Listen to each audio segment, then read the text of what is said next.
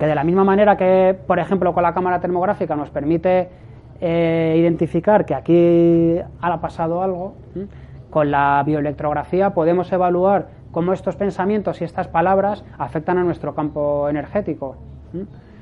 Es decir, de a reflexionar sobre nuestros actos como elementos co-creadores de la realidad y a reflexionar sobre cómo nos relacionamos con el entorno. Bien, eh, de tal manera que gracias a la termografía infrarroja, pues podemos abrir la puerta a un escenario en el que nos propone una nueva mirada hacia el ser humano que integra la parte visible y la parte invisible, la parte energética, y tenemos a nuestro elemento, el corazón, que, bueno, que mediante el bombeo de sangre es el responsable de distribuir el calor en, el ser humano, desde su, desde su funcionamiento meramente físico. ¿Qué es lo que ocurre? Que el hecho de tener este nuevo escenario en que se integra la parte visible y la parte invisible o energética en el infrarrojo, por ejemplo, también nos sugiere más, más, mm, más reflexiones una ya no solamente cómo nos miramos, vamos, aquí vamos a ir de lo micro a lo macro, es decir, desde a nivel individual del ser humano, cómo se ve uno a sí mismo, y su parte energética y su parte visible, pero claro, si miramos a los demás también nos invita a, bueno, pues a reflexionar cómo miramos a los demás, cómo percibimos la información de los demás. Porque claro, si fuésemos capaces de ver en el infrarrojo más allá del visible, porque nosotros en el visible decimos, bueno, esta persona pues es de tonalidad blanca y esta es de tonalidad negra, ¿no? Eh, pero si fuésemos capaces de ver en el infrarrojo, veríamos, tendríamos acceso a otra información completamente diferente en base a la cual construiríamos otro sistema de creencias diferente.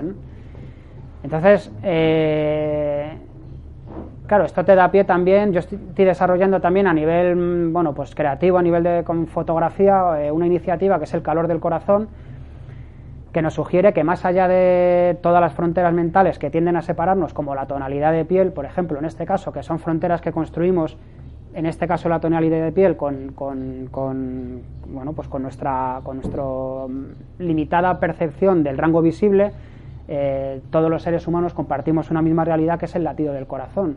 Ese latido del corazón que es el que distribuye el calor, que en definitiva es la información que capta la cámara termográfica. Esa frontera mental de nuestros pensamientos y de identidad mental es una, mm, es una identidad mental que, como comentaba antes, crea desde el juicio, crea etiquetas, crea valoración y crea la ilusión de la separación. Mm, y claro, esta, esta frontera mental de la tonalidad de piel también es extrapolable a otras, otras fronteras, ¿no? como la, la religión, por ejemplo, la condición social o la condición sexual, por poner ejemplo. ¿no? Al final, más allá de todas esas fronteras mentales que tienden a separarnos y que de hecho nos separan y que tenemos tendencia a crear desde esa identificación mental todas estas fronteras que genera esa ilusión de separación, al final lo que compartimos todas las personas es, ese latido del corazón, es ese, ese latido del corazón que es, que es, eh, es lo que nos une, básicamente. Es una apuesta por la por la multiculturalidad, la tolerancia y el calor humano como, semilla de reflexión. Pero claro, esto ya si primero miramos, nos miramos a nosotros, nos miramos a, miramos a los demás, a nuestro entorno, pero claro, ¿qué ocurre si seguimos ampliando? Bueno, pues si seguimos ampliando y vemos, este es un caballo de ahí de la sierra madrileña, eh, pues ¿qué ocurre con, los, con el reino animal? Bueno, pues vemos que el reino animal también emite en el infrarrojo. ¿Y qué ocurre con el reino vegetal, con las plantas? Bueno, pues resulta que las plantas también emiten en el infrarrojo. Y si vamos ampliando más, ¿qué ocurre con el reino mineral? A mí esta imagen me gusta mucho porque es una de las manifestaciones eh, o de los organismos que se pueden considerar inorgánicos o que habitualmente se consideran inorgánicos, pero realmente vemos eh, que también emite radiación infrarroja. O sea, y de hecho no solamente emite, sino que recibe, porque si os fijáis, esta zona de la derecha era una esta imagen está sacada por la tarde en el que el sol estaba dando por esta zona desde aquí. Y claro, esta zona estaba recibiendo radiación solar. Claro, al recibir radiación solar, eh, esos átomos y esas moléculas que componen ese objeto están vibrando eh, con mayor más rápidamente. Y claro, eso se manifiesta en que hay una mayor temperatura en esta zona eh, derecha más que en esta izquierda que está sombreada, que si os fijáis está más fría. Es decir, lo que aparentemente parece que, oye, pues en, las piedras, ¿no? Esto de las piedras, será un ser vivo, no ser vivo. Bueno, más allá de que si será ser vivo o no, resulta que tiene la propiedad también, al igual que nosotros, los animales, las plantas y el reino mineral, y ahora vamos a ver, según vayamos ampliando el escenario macro, otros elementos, pues que compartimos esa misma propiedad que es emitir radiación térmica que está asociada a la vibración que tienen átomos y moléculas. Es decir,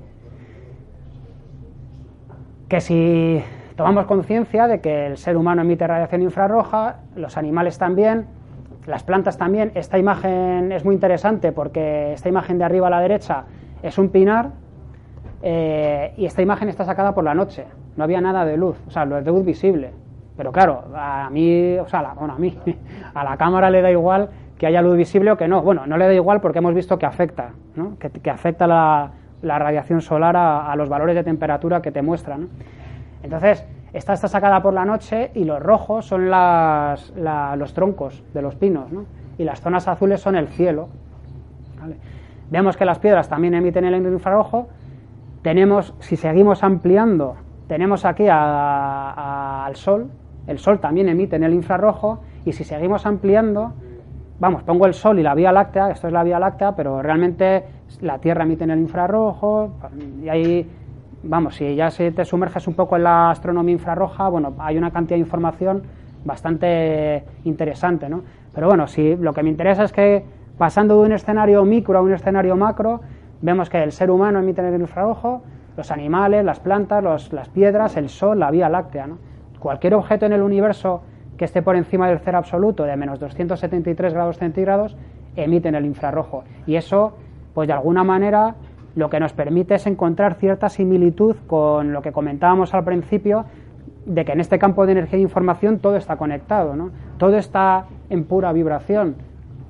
Y esa vibración es la que capta la cámara. Bueno, la intensidad de radiación infrarroja.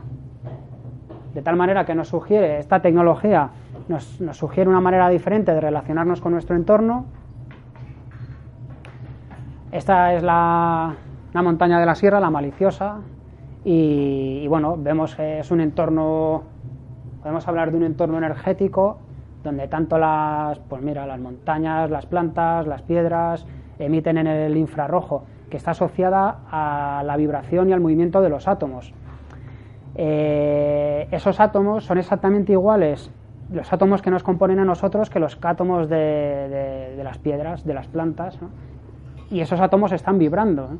Y eso es algo que compartimos y que tener, con lo que tenemos pues esa comunión con otras manifestaciones o colectividades.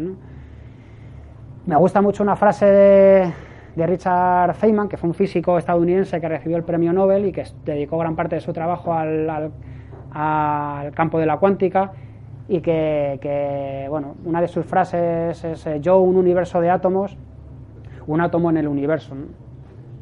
De alguna manera eh, sugiere que esa complicidad que hay entre la composición a nivel atómico de la piedra, del ser humano, de una estrella, porque esos átomos son iguales y, están vibrando.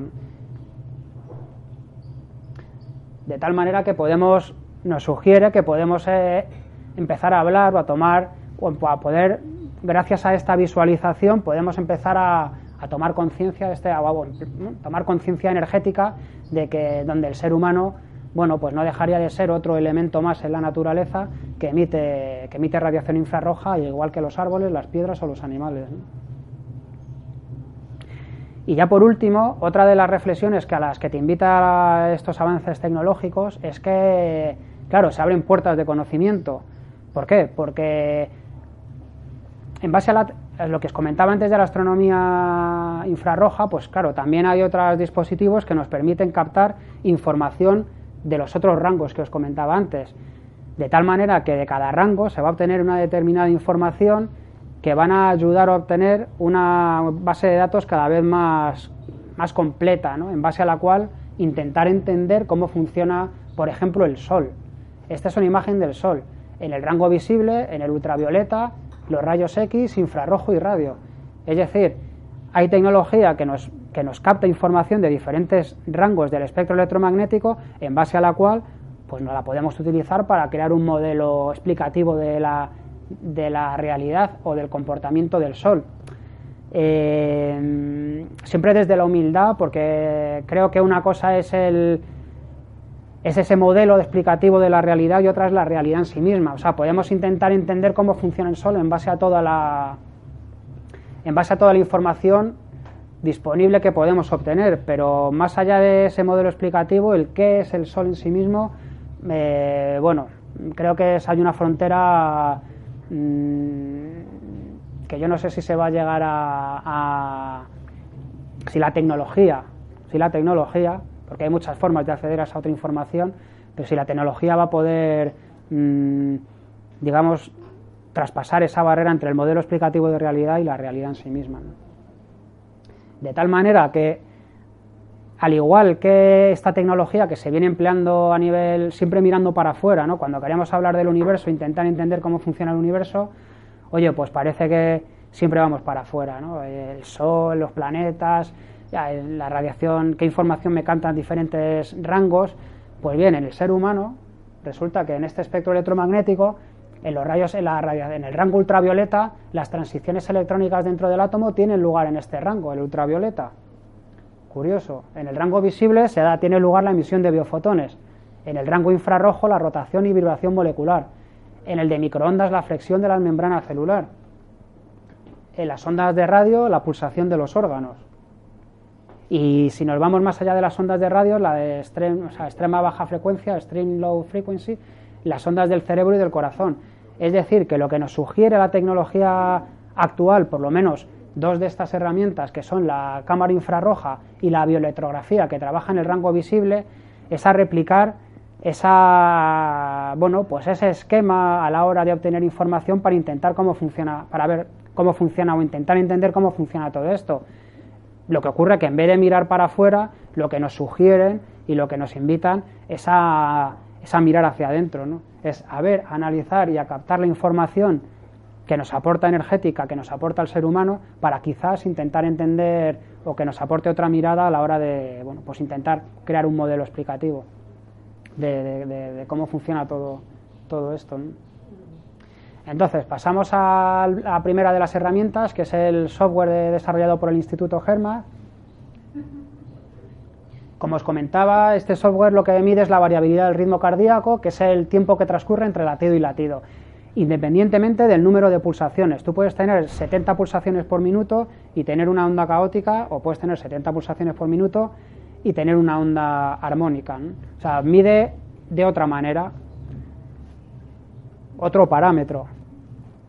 De tal manera que ya hemos visto que hay dos modos de funcionamiento del corazón, que es que cuando presenta una onda caótica con ondas desordenadas y irregulares o una onda armónica con ondas más ordenadas y irregulares.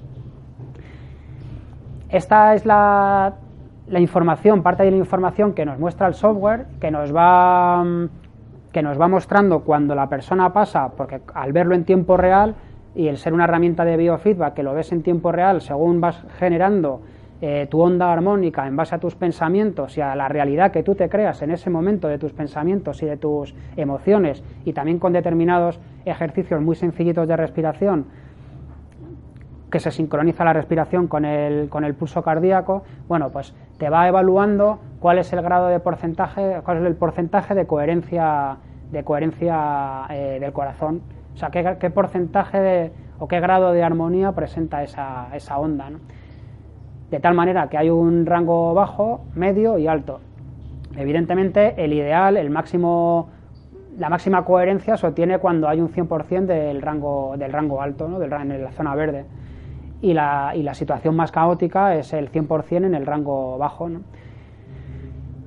Y esa información habitualmente lo que se ve es que igual empiezas en el, en el se empieza en, el, en la zona baja, la zona roja, la zona azul y poco a poco se va pasando ese porcentaje de la zona baja, se va pasando, eh, va disminuyendo y va incrementando la, el porcentaje de coherencia alta.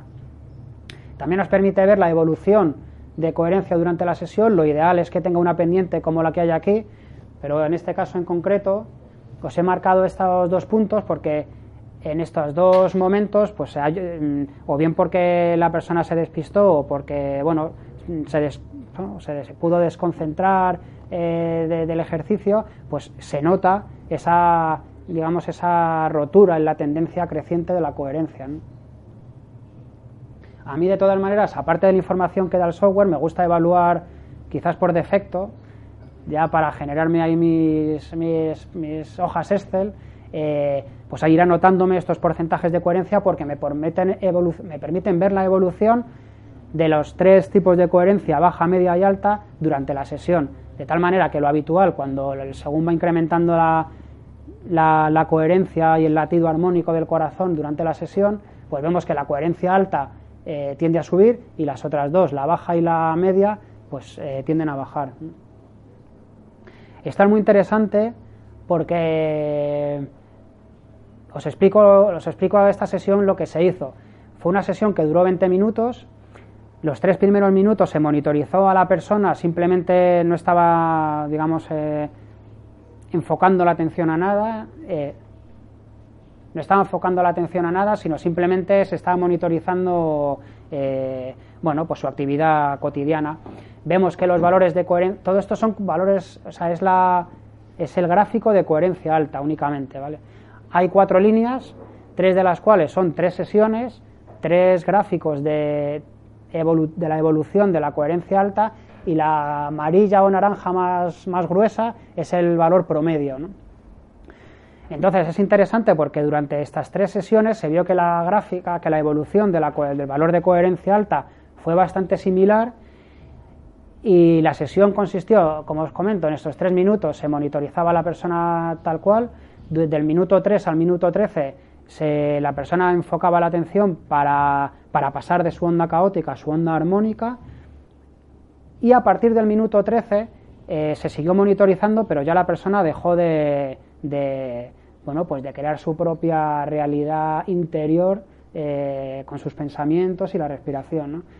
Lo interesante de todo eso, aparte de del comportamiento bastante similar entre las gráficas, es que, claro, durante el periodo de tiempo, durante estos 10 minutos que la persona estuvo generando o entrenando ese latido armónico, hubo un incremento de la coherencia en el 59%. Y cuando la persona dejó de, bueno, pues de trabajar en aras de ese latido armónico, resulta que la disminución de coherencia que hubo fue del 17% únicamente. De tal manera que, claro, que el hecho de dejar de, de, actuar de manera consciente por esta onda armónica no implica que haya una reducción digamos, lineal, un comportamiento lineal eh, de coherencia cardíaca, lo que nos sugiere que el hecho de, que eso también es lo que vienen diciendo las investigaciones, eh, o sea, que esto no es nuevo, pero bueno, de alguna manera eh, te permite visualizarlo de esta manera, que el corazón tiene memoria. Es decir, el hecho de que tú entrenes el corazón durante 10 minutos, por ejemplo, repercute a que la coherencia que vayas a tener durante estos 7 minutos posteriores se mantenga paulatinamente en el tiempo aunque vaya disminuyendo, porque ya hemos visto que, el incremento es del 59 y luego hay un descenso del 17%, pero, pero la disminución no es tan radical de decir, bueno, si ha subido un 59, dejo de trabajar y me bajo un 59. No, sube un 59 y, y como el corazón ha estado integrando otros patrones de comportamiento, que es ese patrón armónico, de alguna manera ya va integrando poco a poco ese comportamiento y, permite, permite seguir manteniendo ese, trabajando con ese patrón a lo largo del tiempo, aunque la persona no esté actuando conscientemente para, para conseguir ese, ese latido armónico. Bien, la termografía infrarroja, eh, en el ser humano el sistema nervioso autónomo es el regulador del flujo vascular cutáneo y de la radiación térmica. Entonces, Mm, por ejemplo, os pongo aquí estrés y efecto Pinocho, porque hay muchas publicaciones, o sea, es una herramienta bastante desconocida, pero que ya, por ejemplo, en 1995 hay un estudio de unos eh, japoneses que ya nos, nos hablan de una manera de evaluar el estrés en base a la temperatura de la frente y de la temperatura de la nariz. ¿Por qué? Porque lo que vieron es que normalmente a mí donde me, con la que trabajo, con las dos áreas que trabajo, son con la frente y con la nariz, porque la frente, mm, digamos que presenta mucha estabilidad y la nariz por, contra, por contra presenta mucha variabilidad. De tal manera que lo que se ve es que cuando actúa el sistema nervioso simpático, que está asociado a situaciones de lucha, huida y de estrés, hay una vasoconstricción del flujo vaso, o sea, hay una vasoconstricción, claro, al haber una vasoconstricción no, no se permite la circulación de sangre por esa zona y al no permitirse la circulación de sangre, pues claro, la temperatura baja de esa zona, en esa zona. Por contra, cuando se desactiva el simpático, pues esa, esa vasoconstricción eh, no procede, hay una vasodilatación, la sangre empieza a fluir por esa zona y, claro, al fluir, esa sangre, al fluir la sangre por esa zona, pues la, nariz en concreto sube su temperatura. esto fue lo que se vio, por ejemplo, en un, en un curso de experto en creatividad en la Universidad Autónoma, en la que estuve colaborando con ellos en un taller y al final, de al final del taller la persona responsable del, posgrado pues hizo un ejercicio de combinando creatividad y, PNL. Y fue un ejercicio de siete minutos, o sea, muy cortito, y en más de la mitad de los asistentes durante siete, minutos que duró la sesión, pues se vio este, esta evolución en el patrón térmico. Es decir, si os fijáis, pues la temperatura de la imagen de la derecha, que es el después, la imagen de la izquierda es el antes, pues se ve que la imagen de la derecha eh, hay como un incremento generalizado y homogeneizado de, la temperatura de la cara y sobre todo de la nariz, ¿no? que era la zona más fría. ¿no? Eh, no en todos los asistentes tuvo lugar este incremento, porque claro, luego hay muchos factores que entran en cuenta, pero mira, por ejemplo, en este caso, en, el, segundo empezando por abajo, bueno, y en, y en, los tres de arriba, pues está muy claro esta, esta, sobre todo los dos del medio, esta, esta vasodilatación que ha tenido lugar, ese flujo de sanguíneo por, por, determinadas zonas de la nariz que han permitido que la temperatura de esa zona suba. Y se localizaron incrementos de hasta 3,3 grados en la nariz. También te permite evaluar eh, sesiones de coherencia cardíaca, porque lo interesante de todo esto Claro, no es utilizarlas de manera independiente.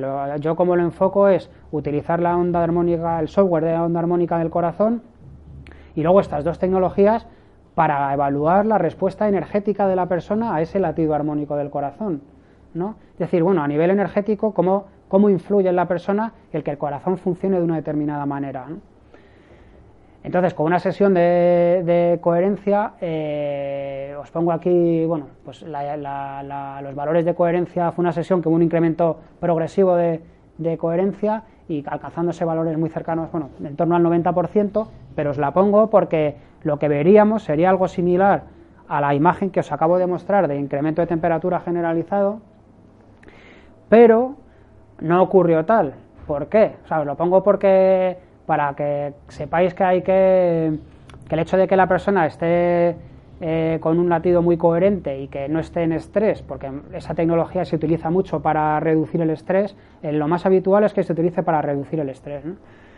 Eh, ¿Qué es lo que ocurre? Que bueno, la persona puede estar en un estado de coherencia muy alto, pero si fuera, tengo 17 grados centígrados, por ejemplo, que era una, una temperatura que había en esta sala, es una temperatura fresquita, pues claro, el cuerpo ve que afuera hay 17 grados centígrados y dice, vale, yo estoy muy coherente y estoy muy armónico, pero no me permito perder calor por, por aquí, por la nariz, porque, porque, porque fuera hace mucho frío. Entonces, vemos que los valores de temperatura en las dos zonas, tanto en la frente como en la nariz, pues son bastante similares al inicio y al final de la sesión. Por eso es muy importante seguir las recomendaciones, o por lo menos tener en cuenta las recomendaciones que se, que se sugiere a la, hora, a la hora de hacer estas, estos ensayos. Y por, y por último, la bioelectrografía eh, también se puede emplear, claro, para evaluar la respuesta energética de una sesión de, de coherencia. Esta sesión en concreto tiene, tiene estos valores de coherencia que veis en la pantalla, con esta evolución, esta rampa, vemos que la, la, franja naranja es el antes y la franja malva, bueno, morada, es el, es el después. Es como te permite evaluar el antes y el después de, cualquier proceso. Yo lo enfoco fundamentalmente a evaluar el latido armónico del corazón y vemos que, en esta sesión de 77% de, de, coherencia alta, pues hubo un incremento, un ligero incremento, tanto en la presión emocional, porque te permite evaluar el estrés también esta herramienta, y a nivel energético se mantuvo los rangos dentro del rango, o sea, los valores dentro del rango óptimo, aumentó también los valores de simetría energética en izquierda y derecha y el equilibrio energético de los órganos. Luego ahí, más allá de cómo te muestra la información el software, eh, te da la posibilidad de exportar a Excel toda todos estos valores. Entonces te permite jugar, investigar y trastear un poco más con toda esta información. Entonces eh, vemos que, durante esta sesión de coherencia hubo un incremento a nivel de sistemas. ¿eh? Hubo un incremento energético en el 100%. Fue una sesión de 6 minutos. Por eso es lo que os comentaba antes de la relación que hay entre el modo de funcionamiento de las células, el modo de protección o el modo de crecimiento donde hay apertura y se genera energía y el latido armónico y el, modo de, y la onda de, funcionamiento del corazón. Es decir, tenemos nuestro modo de, modo de protección celular y onda caótica del corazón, nuestro modo de, crecimiento celular y nuestra onda armónica.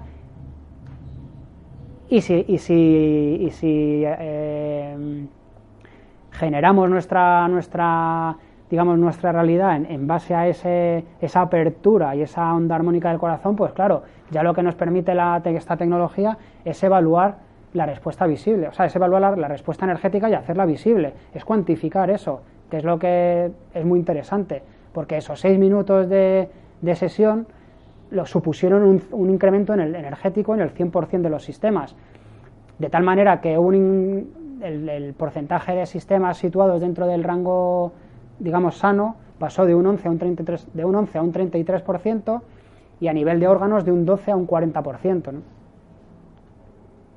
Bueno, y a nivel de chakras, pues también eh, te permite evaluar el antes y el después. Aquí hay dos tipos, la información es doble. Por una parte es la alineación y por otra parte el tamaño. ¿no? Si os fijáis, fijaros el chakra, el chakra 4, que es el del corazón, fíjate cómo te lo... O sea, no es que estuviese muy, muy desalineado, pero te lo, te lo, te lo clava. ¿no? O sea, el hecho de que el corazón esté trabajando de manera armónica, te lo clava.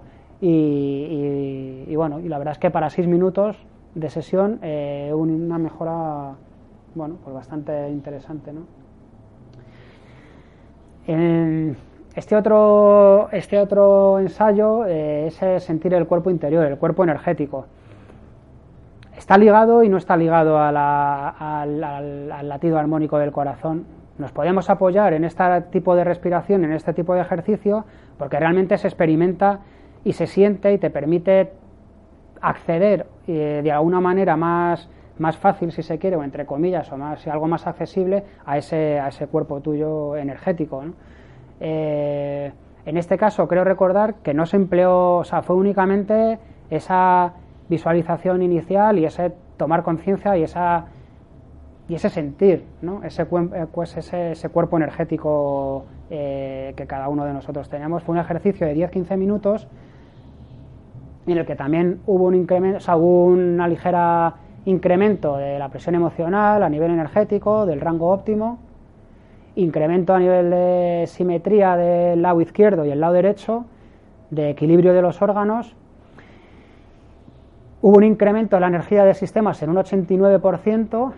Eh, todos los sistemas se situaron dentro del.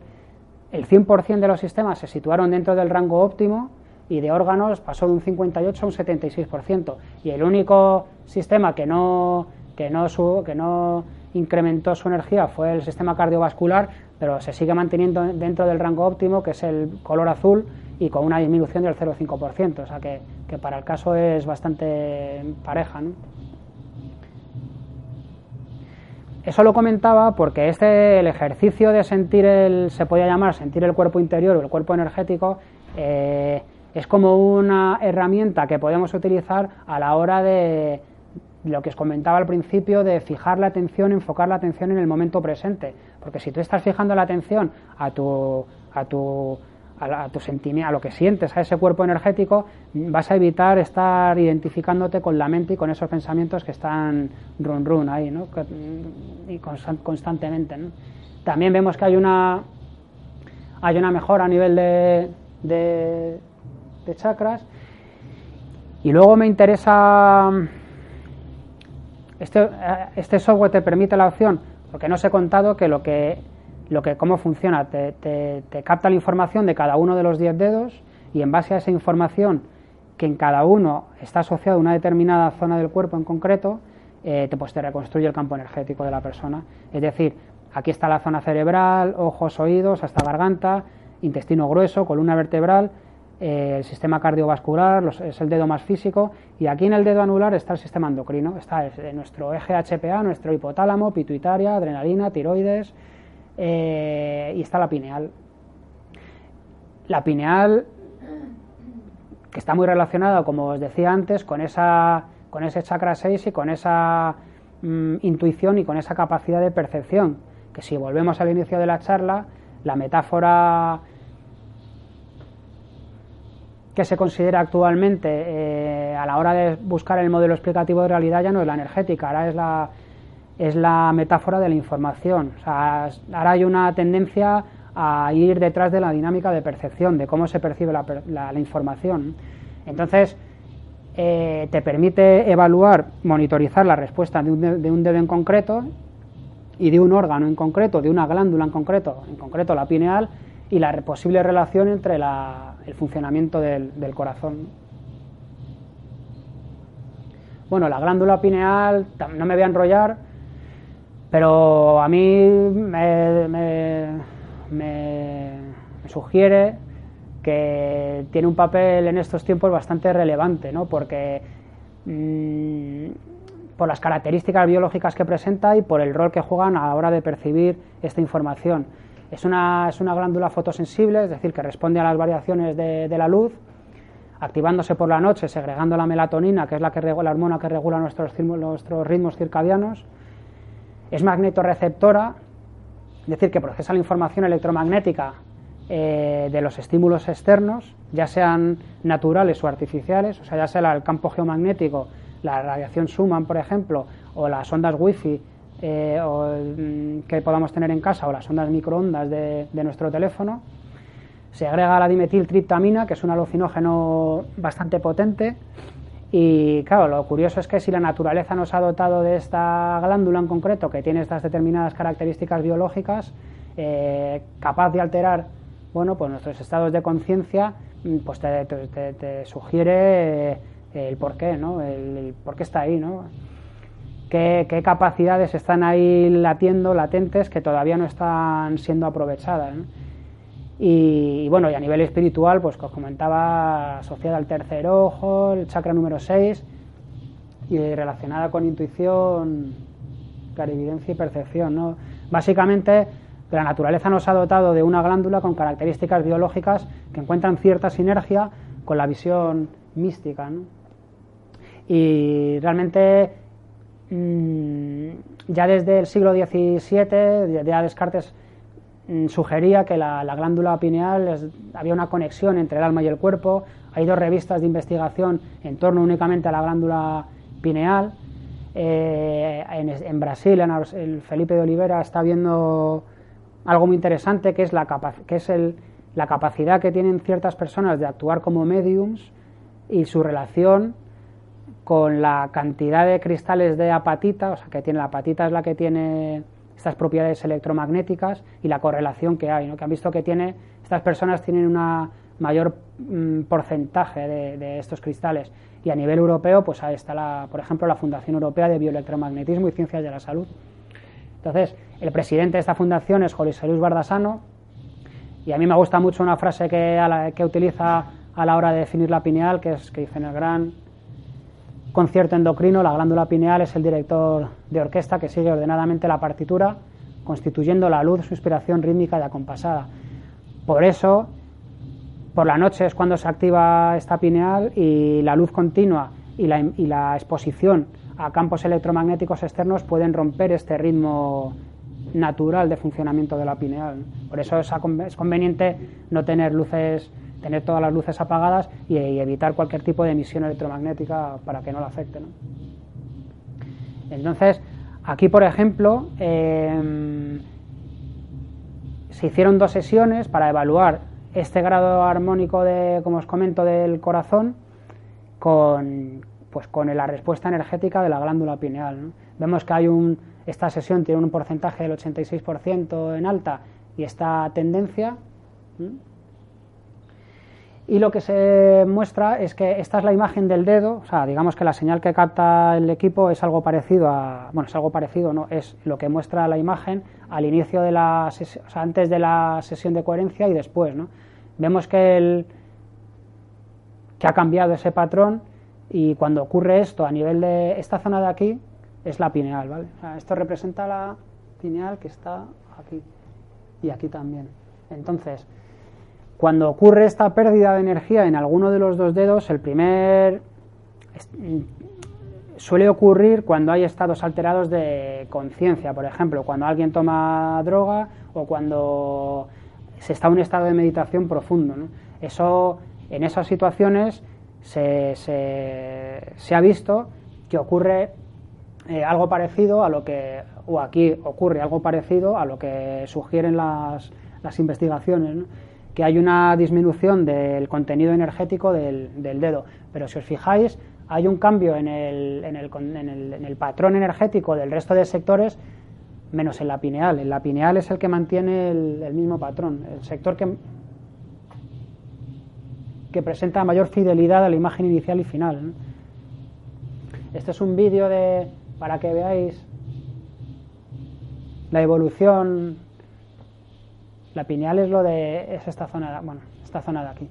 Entonces, para que veáis la evolución durante estos 10 minutos de sesión, en la que todos los sectores fueron perdiendo, mm, tenían menor contenido energético, pero la pineal mantenía ese contenido y además esa continuidad y ese patrón.